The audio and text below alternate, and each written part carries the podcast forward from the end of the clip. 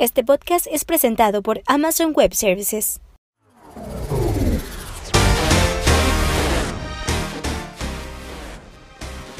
Hola, ¿qué tal? Mi nombre es Israel García, soy cofundador de Startup Links. Bienvenidos a un capítulo más del podcast Hacking Rounds Latam, donde entrevistamos a fundadores de la región que ya levantaron inversión y les preguntamos acerca de su última ronda. ¿Con quién? ¿Cuánto? ¿Qué términos? ¿Valuación? ¿Números? ¿Experiencias? Etcétera, etcétera. Todo lo que nos puedan contar que pueda agregar valor a otros emprendedores para que sepan cómo están sucediendo las rondas y tengan una expectativa muy clara de cómo a alguien más ya le funcionó y que tal vez puedan aplicarlo en su startup. El día de hoy tenemos un invitado que se une desde Chile con su startup Hackmetrics, que ahorita vamos a ver qué están haciendo, algo súper interesante en temas de ciberseguridad. Entonces, estimado, no me gustaría contar mal acerca de ti o de Hackmetrics o quedarme corto, entonces te doy la bienvenida y te lanzo de una vez la primera pregunta. ¿Qué hacen ustedes? Si te presentas también primero, perdón, estaría perfecto, estimado. Muchas gracias, Isra, por la intro. Eh, primero, un gustazo estar acá y, muchas gracias a todos los presentes por estar participando. Va, a estar entretenido. Ahí me encanta cuando se hacen preguntas y respuestas, así que todo lo que vayan poniendo, que todo lo que pase por su cabeza, pónganlo en el chat, que a mí me encanta cuando es más conversado. Así que bienvenidos todos. Eh, ¿Quién soy? Soy un argentino en Chile. Soy uno de estos argentinos que se cansó un poquito de, de la cultura argentina de negocios y dije, para hacer un negocio en serio hay que salir de Argentina de cierta manera eh, y expandirse. Entonces, como, como todas las empresas argentinas que más o menos le empieza a ir bien, el gran secreto es salir de Argentina. Entonces, eh, desarrollamos Hackmetrics desde Chile. Y lo que hace Hackmetrics es, no sé quién lo dijo, sé que tiene, vino de alguna de las aceleradoras grandes, todo lo que sea un Excel se va a convertir en un SaaS. Todo lo que se trabaje en un Excel se convierte, va a ser un SaaS. Entonces nosotros encontramos un Excel, encontramos el, que, que la seguridad hoy en día, el cómo se orquesta la seguridad de una empresa depende de una persona que lleve control con Excel, eh, de qué se está haciendo y cómo se está haciendo. Eh, así que teniendo esto en mente es que nosotros reemplazamos ese Excel y esa persona con un software as a service que te ayuda a implementar y mantener todo lo que son las políticas y procedimientos o controles de seguridad transversalmente en tu negocio. Buenísimo, estimado. Me llama bastante la atención el tema de argentino, eh, ahora en Chile y por qué saliste. Que justo por acá en, el, en la conversación tenemos creo que un par de personas de Argentina o en la comunidad tenemos un par que es por ahí Oriel y, y Juan. No sé si anden por acá, pero igual. Buenísimo. Estimado, pues yendo al grano, que es como nos gusta iniciar la conversación, por ahí nosotros sabemos que ustedes levantaron 150 mil K. Me gustaría empezar primero por esta ronda. Si nos cuesta, bueno, si nos reafirmas si esta fue la cantidad. Segundo, podemos saber su evaluación. Y tercero, con quién. Esa ronda, nosotros, Hackmetrics originalmente era otra cosa. El mismo, siempre tuvimos el mismo problema, pero la primera solución que creamos era, excelentemente, era excelente, una UX perfecta, más de 5.000 usuarios gratuitos, solamente dos se pagaban, imposible de escalar, imposible obtener financiación para eso en Latinoamérica, eh, menos en el 2017 donde no te financian software gratuito o freemium SaaS. Eh, pero también los usuarios no terminaban de resolver el problema, entonces nos tocó pivotear a la mitad del camino, tuvimos seis meses de reinventarnos antes de lanzar lo que hoy es Hackmetrics. Eh, y ahí cuando lo redescubrimos fue all in en la pandemia. Llega la pandemia y dijimos all in a este modelo, total vamos a facturar cero en los próximos dos meses, sea como sea. Y literal, desde que tomamos esa decisión empezamos a crecer. Empezamos a crecer, empezamos a crecer. Llegamos más o menos a 10 mil dólares al mes de facturación. Y dijimos, necesitamos inversores. Necesitamos alguien que nos arme una red eh, y pusimos una pequeña ronda de financiación más simbólica, porque ya con el revenue nos alcanzaba. Pusimos una rondita simbólica de 150 mil dólares con una valorización, valorización pre-money de 1.6 millones para un grupo de ángeles. Eh, la valorización, para ser sincero, fue así como, más o menos valemos tanto. y cuando, nos, cuando nos preguntaban por, por, qué esa valorización, y yo les decía, ¿por qué no? Estamos hablando, no te estoy pidiendo cuatro, te estoy diciendo que valgo unos seis y tengo facturo 10 mil. Hacerle el cálculo que quiera, por ahí más o menos es. Entonces ahí ingresaron primero Sergio Astier, que es un, un inversor ya amigo, que lo considero amigo. Él, él, invirtió en mi anterior startup eh, y ahora reinvierte, reentró en Hackmetrics con, con parte de esa ronda. Después otros otros dos grandes amigos invirtieron. Uno de ellos es Cristian Talá, antes de vender Pago Fácil al BCI, a Evo Payments. Entró Federico Marí, que es VP de Intesa San Paolo, un banco de Suiza. Eh, no es que tenga millones que esconder en Suiza, simplemente él, trabaja ahí. Eh, pero en el, eventual caso ya tengo un amigo que me puede hacer la cuenta. Ojalá. Eh, yo no soy creyente, pero Dios me oiga, que tenga que meter plata en Suiza. Que se necesite. Y ingresó también el ex jefe de mi, de mi socio, de Ale, que trabaja, tiene una consultora de ciberseguridad muy, muy importante en Estados Unidos. Cuando le contamos el modelo, nos dijo, qué bueno esto que están haciendo, yo quiero entrar, y puso, puso plata. Buenísimo. Solo como eh, contexto, tú vendiste una empresa fintech, ¿cierto? Eh, ¿Qué es, qué es esta startup que hablas? Sí, Allpace yo tenía una startup fintech que en su momento éramos lo que de local y Kushki, pero muy adelantados en el tiempo. Levantamos más de 450 mil dólares en ronda Ángel. Eh, el mercado estaba, el proyecto iba por todos lados. una bomba. O sea, ya hay un unicornio, se llama de local. Nació dos años después que nosotros. El tema es que en el 2015, 2014-2015, Visa, Mastercard no te abría las puertas para que proceses. Al contrario, te cerraban todas las puertas y no te dejaban te bloqueaban por todos lados. De hecho, tuvimos que hacer que intervenga el Banco Central de la República Argentina con Lucas Lack, que estaba de vicepresidente, para que por lo menos nos dejen hablar en ese momento. Interesante. Eh, eh, para cuando nos quedamos sin plata y quebramos, ya Visa empieza con la iniciativa Visa Everywhere y recién desde ahí empieza a abrirle algunas puertas para que en el 2018, 2019 recién, empiezan a tener éxito empresas como Kushki, Pago Fácil, De Local, Todas las eh, Aiden, claro, Aiden entra a Latinoamérica, pero claro, nosotros empezamos en el 2014-2015. Eh, las puertas estaban todas cerradas y nos gastamos la plata. Solo obtuvimos un par de licencias y certificaciones eh, y eso es lo que terminamos vendiendo. Esas licencias, esas certificaciones, devolvimos plata a inversores, el resto nos los quedamos, los que quedamos. Y no fue mucho. Me imagino, terminas ahí. alcanzó para empezar Hackmetrics, lo suficiente para que empiece Hackmetrics con eso funciona. Conozco startups que no les alcanza ni para pagar el cierre de la empresa. Es la historia del peso. Demasiado visionario, demasiado adelantado en el tiempo. Dos años antes. Sí. Timing. Una lástima, pero esta es la buena, seguramente. Volviendo al tema, mi buen, entran estos inversionistas ángeles eh, con perfil bastante interesante dónde pusieron su dinero, porque asumo que no todos son del mismo país. Eh, y cuando pregunto dónde pusieron es en qué entidad, qué tipo de empresa tenían en ese entonces. Y me olvidé mencionar a uno de los ángeles y de, repente incluso es el más importante porque es el que más, me ha ayudado en el último año, que es uno, el último ángel que entró se llama Antonio Gil y es un ex banquero, ex JP Morgan, y él es el que más me ha ayudado en la ronda que estamos a punto de cerrar ahora. Eh, la pregunta fue, ¿dónde entraron? Nosotros hasta hace poco teníamos todas las, todas las entidades independientes, eh, no teníamos ninguna vinculación entre las sociedades.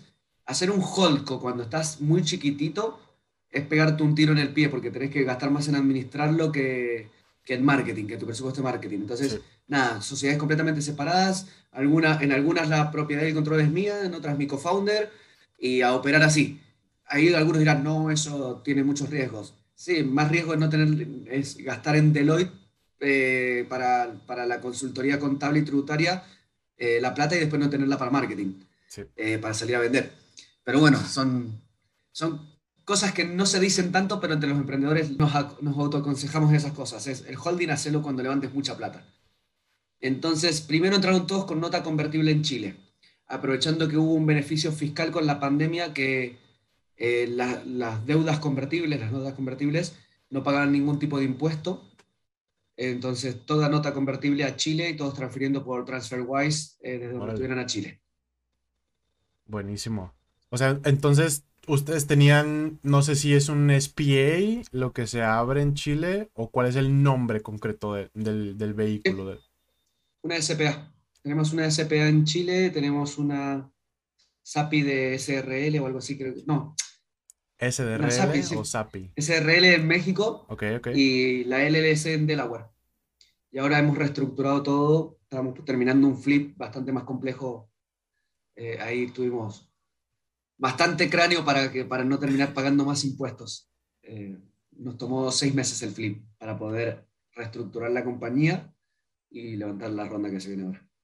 Interesante. Justo en el último capítulo, que si no lo han visto, los invito a que lo vean, nos platicaba Andrea de Llana que fue un tema súper complejo para ellos crearla y justo hacer ese flip donde pues todos los inversionistas que tenía en ese entonces en México, pues ponerlos ahora en una entidad en Estados Unidos.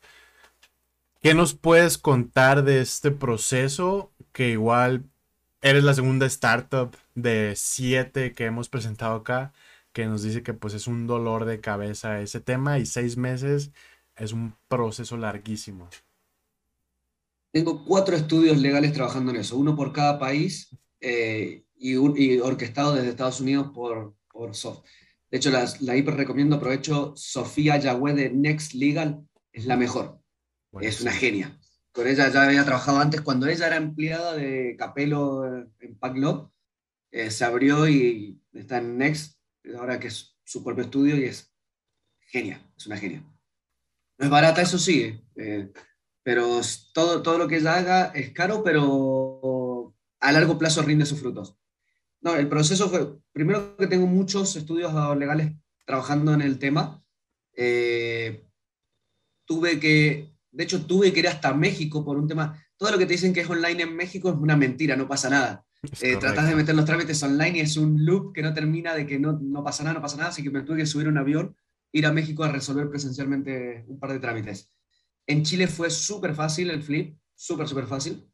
Eh, de Argentina fue el proceso más complejo del mundo. Eh, Argentina es eh, terrible, un ida y vuelta de documentos, registros, impuestos, una cosa, pero un dolor de... De hecho, México y Chile se resolvieron en los primeros tres meses. Argentina, estamos esperando la resolución de Argentina, eh, que toma, que lleva ya cinco, y creo que este mes se debiese resolver, para que ya se pueda ejecutar el flip y la transacción. Y lo, divertido de mis inversores es que, es que están todos como nota convertible, entonces lo que hago es, eh, se firma el traspaso de la nota convertible, de la deuda convertible, a la holding en Delaware. Ok, que sí es un proceso muchísimo más fácil, ¿no? Que si tuvieras las acciones, ahí hasta un tema fiscal probablemente entraría. Sí. Bueno, los que sí estuvimos viendo el tema fiscal somos yo y Ale, mi socio. Okay. Estuvimos viendo el tema fiscal como impacto y demás. Así que eso, eso para nosotros vamos a ver ahí si es que, de hecho era, ¿cuánto impuesto porque sí vamos a tener que pagar? sí, sí, sí. Entonces, de hecho la, la, cuenta, obviamente lo va a pagar la empresa, no lo vamos a pagar nosotros. La cuenta hasta ahora es, entre yo y él, hemos pagado cerca de 4 mil dólares de impuestos aleatorios que te, que te cobran. Sí, sí, sí. Sin ningún tipo de valor para la empresa, ustedes como, ah, ¿quieres hacer esto? Listo el patrimonio de la empresa está evaluado en tanto, los propietarios son ustedes, entonces por ahora ustedes percibieron un, ingreso, en realidad no percibiste ningún ingreso porque estás transfiriendo propiedad, entonces, eh, pero el fisco no lo entiende así, entiende que igual te estás beneficiando de la transacción y tenés que pagar impuestos al respecto, cuando en realidad no, estás, no te estás beneficiando de ninguna perspectiva. Pero bueno, Latinoamérica. Así funcionamos. Ojalá que lo podamos, o bueno, que parte de estas experiencias puedan también por ahí llegar a los oídos correctos para hacer que funcione mejor para todos. Estimado, volviendo a tu evaluación, que justo yo creo que la mayoría de las startups en, nuestra primera ronda o la pre-seed o ronda ángel, como le quieran llamar, hacemos una evaluación similar, solo que en su caso me llama la atención pues que ya tienen un revenue y que es recurrente pero tuvieron, o más bien cuéntanos si hubo algún tipo de fricción más allá de pues la segura camaradería que tú ya traías con algunos de ellos, que a lo mejor por la confianza fue un poquito más fácil. No, no te creas, en realidad eh, nosotros con mi co-founder somos de los, tip, de los eh, subvaluados, emprendedores subvaluados. Primero venimos de Mendoza. Eh, no es ni la ciudad, no es ciudad capital de Argentina. Entonces vos decís, soy de Mendoza, te dicen, ¿de dónde? De, de Argentina. Ah, pero no de Buenos Aires. No, no somos de Buenos Aires. Okay. somos, hay un pueblo en el, al lado de la montaña vitivinícola. segundo, no fuimos a las universidades más populares. Nosotros fuimos a una muy buena. Él fue a la UTN, Universidad Tecnológica Nacional, hace excelente talento. Yo salí de la Universidad Nacional de Cuyo, eh, pero claro, no, no, no, suenan cool, no suenan, son, sí, son conocidas en Argentina nada más. Por otro lado, no tenemos familia adinerada, no tenemos una red de contactos que no haga el trabajo por nosotros en cierta forma. No tenemos ninguna validación social.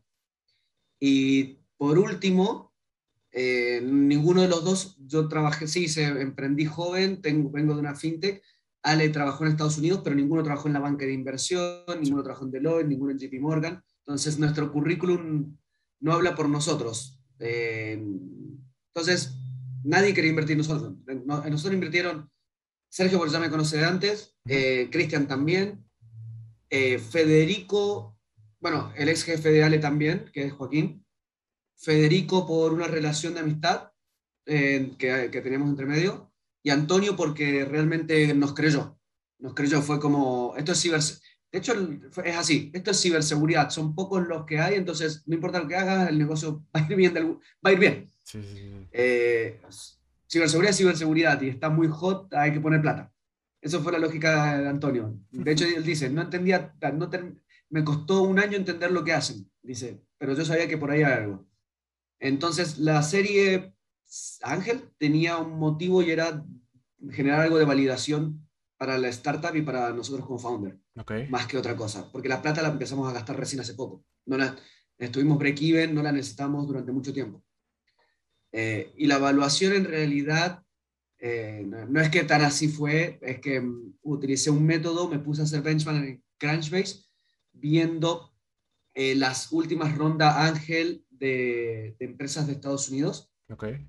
Eh, agarré dentro de la categoría ciberseguridad o seguridad en general. Vi más o menos ese assumptions ahí. Vi cuánto era el ticket de la, de la inversión y asumí que hay una dilución del 25% por cada empresa para esa, para esa ronda. Entonces ahí dije, ¿cuánto es el promedio de dilución? Eh, ¿Cuánto es el promedio, perdón, eh, de evaluación para estas startups en Estados Unidos y utilicé un... Después dividí la evaluación porque te dicen, claro, eso vale en Estados Unidos, te, diría cualquiera. Entonces, ahí Nathan en un artículo del 2017, el de Magma, o de 2018, decía que las startups en Latinoamérica valen un tercio que las de Estados Unidos por factores como el potencial de éxito, etcétera, etcétera. Entonces agarré la evaluación, la dividí por 3, me da 1.6. Dije, ahora eso es lo que valemos. Así fue la de la serie Ángel. Si quieren les cuento ahora la de la serie Sid, eh, cómo lo hice y cómo, y cómo es.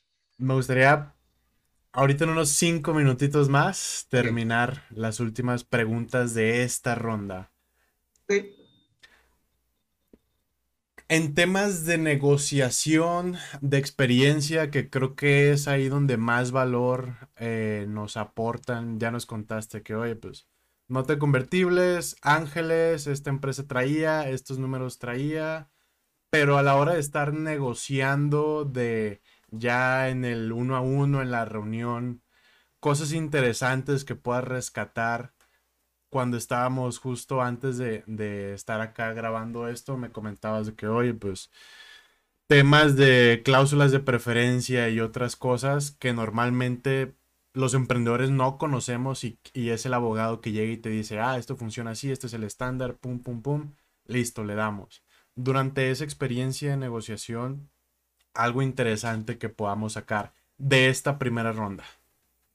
Absolutamente nada. Esa sí fue súper estándar. Nota convertible, término estándar, hiperhabitual, evaluación era como, estoy facturando, era tan ridícula la evaluación que era como, no me discutas esto. Sí, sí, no, no, no perdemos el tiempo. Es un sí o es un no eh, sin dos, tres juntas. Entonces, nada, esa, esa, la ronda Ángel se cerró muy rápido, fueron dos meses. Nice, buenísimo. Va, pues pasamos a la que están ahorita, que igual sé que hay cosas que no nos puedes contar, pero vamos a ver qué sucede. ¿Cuánto están buscando ahorita para dimensionar como a qué te refieres con, ah, pues una siguiente ronda después de 150? Eh, ahora estábamos buscando un millón y aparentemente se va a cerrar por poco más de dos. Ok. Por eso se, se estiró porque la negociación fue escalando en, en, lo que el inversor opinaba que yo necesito de capitales, lo que yo le decía que yo no necesito de capitales. Entonces, ahí la negociación de las valuaciones para no, para no diluirme tanto. Esa sí viene, son, fueron seis meses de negociación, pero eh, empezó siendo una ronda de un millón y parece que se va a cerrar poco más de dos. Ok. Metiéndonos más en lo que dices, ¿cómo termina esa transición? Porque justo no, es, no eres la primera startup que igual nos dice, ah, yo iba por tanto y al final terminamos haciéndole más, levantando más dinero. Eh, íbamos a un millón con 4.1 pre-money. Íbamos a usar un safe como instrumento, uh -huh. eh, con condiciones bien estándar, no había nada loco. ¿Cómo llegamos a esa evaluación? Fue, un, utilizamos el ARR, pero desde término financiero, eh, no desde término de recurring revenue. Okay. Eh, entonces, y esto lo aprendí en esta ronda. Todos los emprendedores que, que, hay que, definitivamente hay que empezar a conocer muchas más cosas financieras, porque si no los, los inversores te desarman. Entonces, cuando te dicen ARR, te comen el annual, el annual eh, recurring, recurring revenue. revenue. Uh -huh. Entonces, obviamente, los últimos dos meses te vas súper bajo. Ah, pero cuando querés evaluar, en realidad usa el Annual Run Rate Revenue, que es el, el revenue del último mes multiplicado por 12.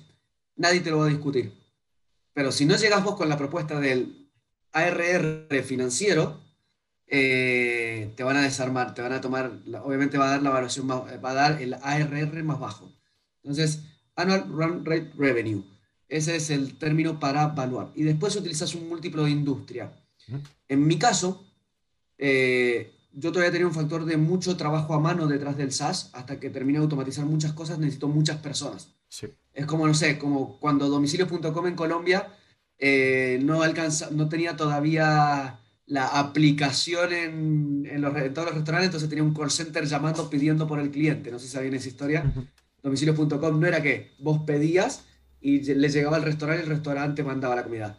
No, no habían cubierto ni siquiera el 10% de los restaurantes de Bogotá. Okay. Entonces se pusieron un call center y ellos llamaban por vos. Te hacían creer que vos estabas pidiendo todo automatizado y en realidad ellos estaban llamando por vos por detrás.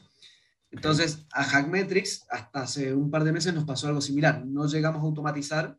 Entonces, para soportar el crecimiento que teníamos, contratar gente, vamos que entren un par de personas más a hacerlo a manos hasta que los devs lleguen a automatizar. Eh, pero claro, como está ese factor manual, no puedes defender un múltiplo SaaS sí, como sí, tal. Sí.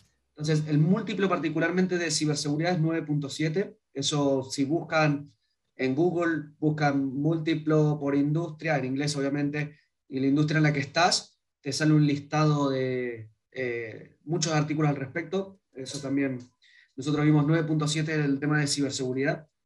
Eh, entonces logramos negociar eh, 7X por 7 en vez de por 9. Eh, entonces era ARR uh -huh. por 7. Listo, 4.1 pre-money. Eh, y ahí iba a buscar un millón. En el camino, cuando uh -huh. presento mis proyecciones financieras, eh, el inversor dice, mira, todo bien, pero no te creo que con un millón hagas todo eso. Ok. Y yo le digo, eh, ahí está mi desafío, eficiencia en el uso de los capitales. Y dice, no te creo y no quiero que te quedes a mitad del camino. Creo en el negocio, creo esto, creo en el otro. Entonces vamos a buscar, déjame que te prepare una propuesta, me dice. Okay. Me manda una propuesta diciéndome, ok, vamos, te voy a invertir mucha más plata. Y claro, la dilución era pues, como que te pasa por la cabeza, como vas a diluir 45% en una serie C. Sí, sí, sí. Eh, entonces ahí la conversación fue como, mira, gatilla una parte ahora y dejemos fijadas las condiciones para la segunda parte. En 12 meses me pones la otra parte, pero con la evaluación que yo voy a tener en 12 meses. Es como, como, si, como si ya dejo fijado una pre-serie C, una pre-A. Pero en realidad es parte de esta misma ronda porque ya está la obligación de que el inversor lo ponga. Ok. Eh, entonces, ahí lo que se negoció es, la conversación pasó a ser, ¿cuánto vas a valer en 12 meses para la inyección de estos capitales? Y bueno, ahí fue una conversación de, uy, qué optimista sos como emprendedor. Y, ¿Qué crees que sean que pesimista? Que, eh, y ahí empieza la negociación para la evaluación de la segunda parte. Entonces utilizamos más o menos la misma fórmula, que es lo que proyectamos que vamos a tener de revenue en 12 meses, por 7. Eh, y quedó fijado que si llegamos a ese revenue, se inyectan los capitales porque hay una cláusula de, de, obligación de inyección ante el evento de, de, llegar a ese revenue. Ok. Así, lo hago sonar fácil, pero en el momento cuando estás negociando esto es como, ¿cuál es, cómo, cómo negocias, cómo, cómo, cómo, cómo, es una obligación y en qué evento es una opción, etcétera, etcétera, etcétera. Pero claro, al, final al final la dilución va a terminar siendo cerca del 30% por el doble de plata, cuando originalmente iba a ser 20. Interesante. Justo te iba a preguntar por eso, cuándo es una opción, no, no exactamente así, pero el tema opción versus obligación, porque así como nos lo cuentas, parecería, bueno, yo como lo siento es como obligación, pero no sé si en papel sea realmente una opción, o por lo menos creo que normalmente es más natural de que los inversionistas te pidan como esa opción es obligación, si, yo, si sigue por el camino en el que va, creciendo y llegando, y llegando a, los, hitos, el, el, inversor, yo le aviso, hey, acabo de llegar a, tanta X revenue y dispara la transferencia nomás. El trigger. Eh, si yo no, también tienen la opción, imaginemos que se ponen ansiosos y ven que, necesitamos desarrollar un nuevo módulo eh, y ellos dicen, empezar ahora, ellos tienen la opción de igual gatillar a, la evaluación que está comprometida. Eh, antes, mucho antes. Eh, y también tienen la opción si es que no llego. Si es que no llego al hito, también tienen la opción de, de gatillarle porque creen que van por el buen camino. Eh, entonces, en realidad depende de nosotros de llegar al hito que se gatille esta segunda parte. Y vamos a llegar. Y si no llegamos, bueno, ahí veremos cómo, ahí veremos cómo hacemos. Pero, pero sí, ese tenemos que llegar. Eh, y después está la opción mutua. Imaginemos que no llegamos y el inversor no ejecuta la opción. Está la opción mutua de nosotros de rescindir esta cláusula para buscar otro tipo de financiación con otro tipo de inversores. Ok.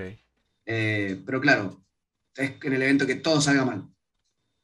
Bien.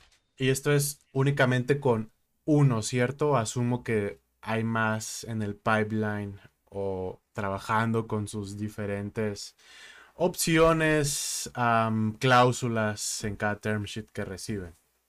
En esta ronda van a entrar cuatro, cuatro dos fondos grandes y dos, pequeños acompañando. Eh, eso va a ser, y cada uno de ellos por, algún, por un motivo específico. Sí nos costó encontrar, la, estructurar la ronda con inversores que nos aporten valor. Eh, eso costó. Eh, y después a quienes, respondiendo entre tu pregunta y la de Alejandro, eh, hablé con más de 60 fondos en el camino. Hablé con más de 60 fondos haciendo el pitch. Originalmente el pitch cambió muchísimo. Definitivamente el, entrenamiento que me dio todo eso fue, fue mucho. El nivel de manejo de ansiedades en el camino es un roller coaster emocional. De momento estás hype y después eh, te caes ¿Por qué? Porque alguien que te, aunque no querías ese fondo, igual te dice que no y es como, hey, me rechazó, te sentís mal. Eh, después hay fondos que opinan sobre los negocios y es como en su vida vieron tu industria. Entonces, no te van a decir, no se van a declarar ignorantes, no van a decir, la verdad es que no lo entiendo, explícame más. Llegan y te dicen, mira, yo creo que tu negocio no es escalable porque yo vi tal solución y te están hablando de una solución de prevención de fraude, nada que ver, o sea, están hablando de una solución de y es como, decime que no entendés y te explico. O te traigo a alguien que te explique si no me quieres a mí. Eh, pero no, no hables mal de mi negocio. Eh, Y después está el otro punto que también la, me da culpa de los emprendedores, que al principio, los primeros tres meses que hice pitch, mi pitch era espantoso. Me explicaba pésimo. Yo mismo me tiraba. Todos sabemos que la startup tiene deficiencias. Bueno, esto lo hablé con unos inversores. Eh, tenemos deficiencias, pero el inversor es mentime que me gusta. Es no me digas que está. Decime que está todo de colores y si yo indago en algún puntito, ahí decime lo que está mal. Eh, pero no me, vos no, no, digas todo lo que te falta en el pitch. No digas, no, no te tires tierra vendeme un mundo de colores, arcoíris, ponis, un unicornio. Eh, de hecho, lo hablaba con el inversor y digo, ¿les gusta que les mientan? Eh, es como, mentime que me gusta. Vendeme un sueño. Eh, y sí, literal. pero por suerte, con los que sí estoy cerrando, no tuve que mentir porque, nada, fue tan largo la negociación que en el camino le iba mostrando todos los problemas. de hecho, le mostraba, le decía, mira, acá tengo un problema, ayúdame a resolverlo si vas a invertir, venía a ayudarme a resolver primero el problema. Eh, nada, estuvimos ahí muchas conversaciones. De hecho, se alargó demasiado la ronda y es muy estresante. Yo pensaba tomarme vacaciones hace un mes atrás y ahora estoy pateándolas para fin de año. Sí, sí, sí. No, tomas vacaciones ahorita y adiós dinero, probablemente, inclusive. Es que ahora lo, eh, particularmente los, los, inversores se tomaron vacaciones y me dejaron la conversación del cierre con los analistas. Mm, el due diligence. El due diligence me lo dejaron con los analistas. Y, es como, después de seis meses, justo la semana de cierre, te, te tomas vacaciones. Es como, ah, pero bueno, pasan, pasan. Son cosas que pasan y como emprendedor tenés que hacer como, Dios, era esta semana y va a ser la otra ahora. Sí, sí, sí, se va adelantando, vas pateando el bote sin ver cuándo va a ser el momento en que ya lo recoges. Pero bueno, no hay mal que por bien no venga. Eh, por suerte la negociación se alargó, la financiación va a venir por, el doble de lo que originalmente buscábamos, con inversores que vienen y aportan no solamente plata, por suerte también logramos eso. Y nada, vamos a tener más capacidad, pero más presión, porque ahora antes lo que íbamos a hacer con un millón en 24 meses, ahora lo tenemos que hacer en 12. Entonces tuve que reformular todos los planes, eh, disponibilizar más presupuesto para, para, para, más recursos humanos y, e inversiones. Eh, todo, todo mi equipo dijo como, ¿what? Y le digo, bueno chicos, ¿viste lo que proyectamos para 24? Ahora tenemos 12 meses para hacerlo. ¿Por qué? Porque hay más capital. Y nos están dando el capital para que aceleremos. Eh, ¿Cuánto más necesitan? Y es como... Pues otro yo, ¿qué te dicen? nada, ahí disponibilicé un poquito de presupuesto extra para poder acelerar. Eh, pero nada, están todos igual que nosotros, igual que yo. Es como, ¿what? Tenemos que llegar a ese, objetivo. Y es como, sí, nos dieron más plata para ir más rápido. Sí. Vamos, vamos a ir más rápido. Bien. Pregunta, mencionas que lo habías planteado 24 meses. La mayoría de las startups que habíamos conocido, escuchado, un año o 18 su proyección. ¿Existe una razón para que sean 24 y no un año año y medio? Porque jugamos solo, estamos jugando solo en el mercado. Em, entonces no hay tanta presión para quemarse, no hay tanta presión para correr riesgos, no había tanta presión para correr riesgos innecesarios. Pero bueno, eh, Start Life, el inversor dijo, córranlos igual, acá tenemos capital. Sí. Y es como, bueno, vamos a correr mucho. Interesante. Estimado, pasando a un poco a, otro tema, me platicabas del tema de las frustraciones que me gustaría retomar, que junto con pegado va como no necesariamente relacionado a la ronda, pero hablábamos de frustraciones, de que, oye, pues a mí me invirtieron, a ti no, eh, no me gustaría poner palabras en tu boca, entonces me gustaría retomar ese punto que hablábamos offline. ¿Qué nos puedes comentar al respecto, mi buen? Hablando con muchos emprendedores, me enojo cuando se ponen de hater. Cuando el emprendedor se pone, ay, ¿por qué él le pusieron plata y a mí no? Eh, ¿Por qué a él por, no sé, por tener amigos eh, le ponen plata y a mí no? O empiezan a tirarle tierra o a hablar mal de otra startup. Eh, entonces, me ha pasado que me, los últimos tiempos me... Está bien, los inversores tienen sus problemas, pero los emprendedores no son muy distintos también. Si no te están invirtiendo es por algo. eh, algo no estás haciendo lo suficientemente bien para que no te inviertan. Eh, pero que no te inviertan a vos, no hables mal de otro emprendedor que sí lo está logrando, no, no seas hater. es como, estoy viendo mucho emprendedor hater últimamente. Eh, ¿Por qué a este le pusieron a mí no? Esa es la frase que escuchás. No, él tiene menos revenue que yo y le aceptaron el doble evaluación. Entonces, de repente te pones a hablar con los emprendedores que le aceptaron doble evaluación y entras en el detalle y de repente te encontrás con que tiene un acuerdo preferente con un corporativo que está piloteando por seis meses una solución y cuando convierta, convierte 100K MRR de inmediato. Entonces, la evaluación de la ronda con ese contrato garantizado no la defendés a mi ARR actual, la defendés a mi ARR dentro de 12 meses por múltiplo. Entonces, ¿por qué? Porque el revenue ya está garantizado, el revenue futuro. Entonces, pero claro, el otro emprendedor o competidor no lo sabe y solo se dedica a hablar pura shit del que lo hizo bien. Eh, o de repente te llega, no, sé, hay otro tipo de... Esta me la, me, me, me la explicaron hace poco de repente ves e-commerce, marketplace o algunos modelos de negocio B2C que salen con unas valuaciones de 40 millones y sin revenue. Entonces, ¿cómo carajo lo hacen? Y en realidad eh, utilizan, no sé, otra cláusula como la liquidación preferente, donde le garantizan un retorno, ya sea que vendan a 10 o que vendan a 1500, le, le, hacen, le hacen un 3X al inversor. Le dicen, mira, liquidación preferente 3X no importa que me, vaya mal, déjame evaluarme 40 porque, para poder levantar los capitales que necesito para hacer esto, pero si igual me va mal, eh, no sé, me, me, pones 5 millones, pero te hago una liquidación preferente de 3 veces, 3X. Entonces, si a mí me va mal, igual va a me vendo por 15, 15 recuperas. Te queda todo el dinero a vos. Si me vendo por 20, primero recuperas vos y después nos dividimos una torta dependiendo del equity.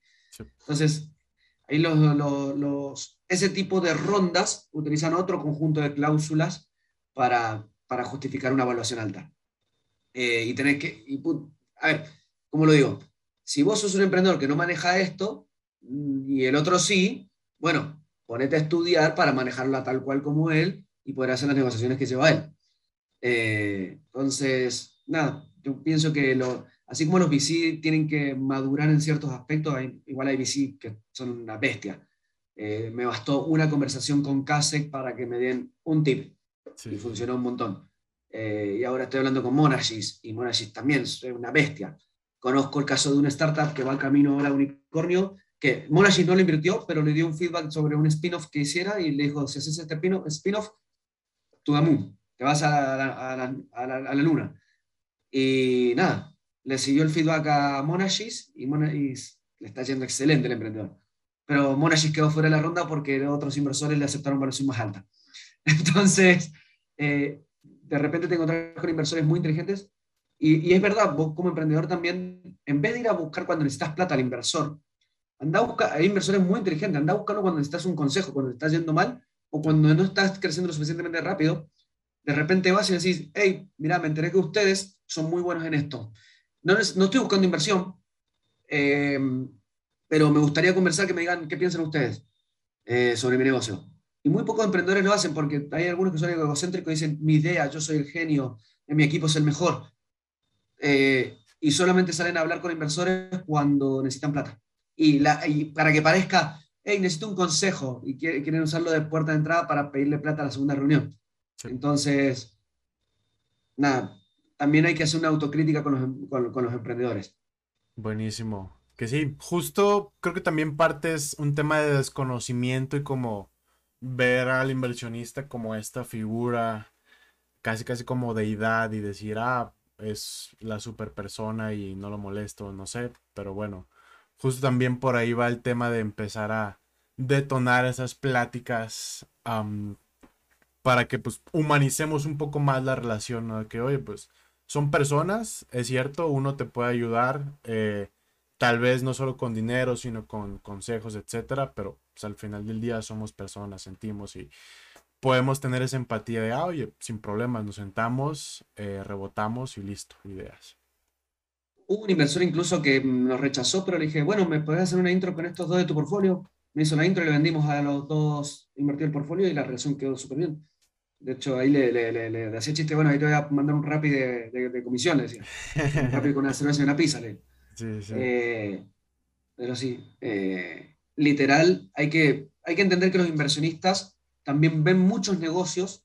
El otro día veía las estadísticas de CASE que habían visto miles, Miles de, de- de negocios, miles pitch. Sí, sí. Entonces también ven pitch con modelos que vos no entendés o no has visto todavía y no lo invirtieron quizás, el emprendedor fracasó, y, pero el inversor tiene ese feedback, tiene, tiene ese insight en la cabeza y vos vas a hablar y decís, mira, estoy para hacer esto. Y tiene la capacidad de decirte, no, no, no, no lo hagas. Eh, fíjate que a este lo trató de esta manera y le fue mal, Sí. hacerlo de esta otra manera que quizás te vaya mejor. Eh, entonces, de repente, generar buenas relaciones con el inversionista tiene mucho sentido. No necesariamente tenés que escuchar a todos, hay algunos, o sea, todos los seres humanos somos opinólogos por naturaleza, entonces vas a escuchar muchas opiniones. Eh, pero bueno, después hay otro sesgo que me di cuenta. Eh, de repente el emprendedor escucha al que le dice que le va a invertir. Todo el que no, el que no me va a invertir no lo va a escuchar si total no me va a invertir. Eh, ¿Por qué tengo que escucharlo? De repente el que no te va a invertir te está diciendo algo también importante y justamente por eso no te va a invertir. Interesante. Así que eso. Bueno, y le respondo a Alejandro, que pregunta si es mejor negociar con acciones preferen- preferenciales a futuro cuando valores una empresa. La verdad es que aprendí que no hay mejor ni peor, es como es muy subjetivo. Cada caso, cada ronda eh, es un mundo, pero tenés un par de variables con las que jugar. Tenés valuación, cláusulas de liquidación preferente, dividendo preferente, eh, tenés un conjunto de ítems, de perillas que ir moviendo para, para, para cerrar el mejor trato y, vas a saber si fue el mejor o peor cuando te vaya bien o cuando te vaya mal. Si te va bien y te vendiste tu empresa un billón de dólares, pero te quedaron 10 millones, ahí te diste cuenta de dónde pusiste el- la perilla que no ajustaste de más una y no la otra. O cuando vendiste a 20 y se llevaron 21 los inversionistas, de hecho, y le dejaste y le tenés que poner vos encima un millón. Eh, cuando las cosas salen bien o salen mal es cuando te, te, te enterás lo que, está, lo que era correcto. Así que es todo muy subjetivo. Perfecto, muy buen. Estimado, ya para ir cerrando, algo que te hubiera gustado que te preguntara que no te pregunté, Lo que me hubiera gustado que me preguntaras. o que quieras compartir más bien con la audiencia, de que oigan, de todo esto que nos ha pasado, bueno o malo, ustedes deberían de saber esto. Desarrollar comunidad, literal. Hablar, hablar y escuchar a los emprendedores que ya lo están haciendo, pero en entornos más bien cerrados, así. Primero, el emprendedor es muy raro que salga a decir estas cosas con- en un podcast o, eh, o en un evento público. ¿Por qué? Porque por- hay muchas cláusulas de por medio, o de repente, de repente, yo estoy diciendo cómo fue mi negociación, puede que salga mal y que en cinco años quede como un boludo, eh, diciendo, oh, te hacías el gurú y mira, mira cómo perdiste. Sí. Eh, entonces, yo salgo a decirlo y, bueno, ojalá, me, ojalá lo, que, lo que estoy haciendo salga muy bien y en cinco años digamos, che, qué bueno lo que hizo Adriel, miren el podcast cuando, cómo fue que lo negoció. Eh, pero si sale mal, diré, bueno, ahí está el podcast de cómo creía que estaba muy bien y mirá lo mal que salió. El tema con los emprendedores también es que no salen mucho a hablar de esto en público, porque, ¿y si sale mal, qué van a pensar de mí? Sí. Que también en Latinoamérica no es como Estados Unidos, acá te sale una mal y te castiga el mundo VC, te castiga el mundo emprendedor, te tratan como un fracasado, como un inútil, eh, porque te fue una mal. Eh, y literal, eh, a mí por la de Allpace, que me fue mal, hay tres fondos de inversión que hicieron la parafernalia de querer, te escucho, pero después fue de inmediato, no me interesa. Eh, fue más un, le cierro la puerta porque ya le fue mal. Eh, no voy a decir los nombres, pero sí los recuerdo muy bien para cuando me vaya bien, les voy a, les voy a escribir yo. Eh, porque literal, estos tres fue muy obvio. Lo hablaba, me acompaña mi, uno de los ángeles, me acompaña a la reunión y me dice, qué raro esto. Le digo, sí, yo sé, yo sé de dónde viene.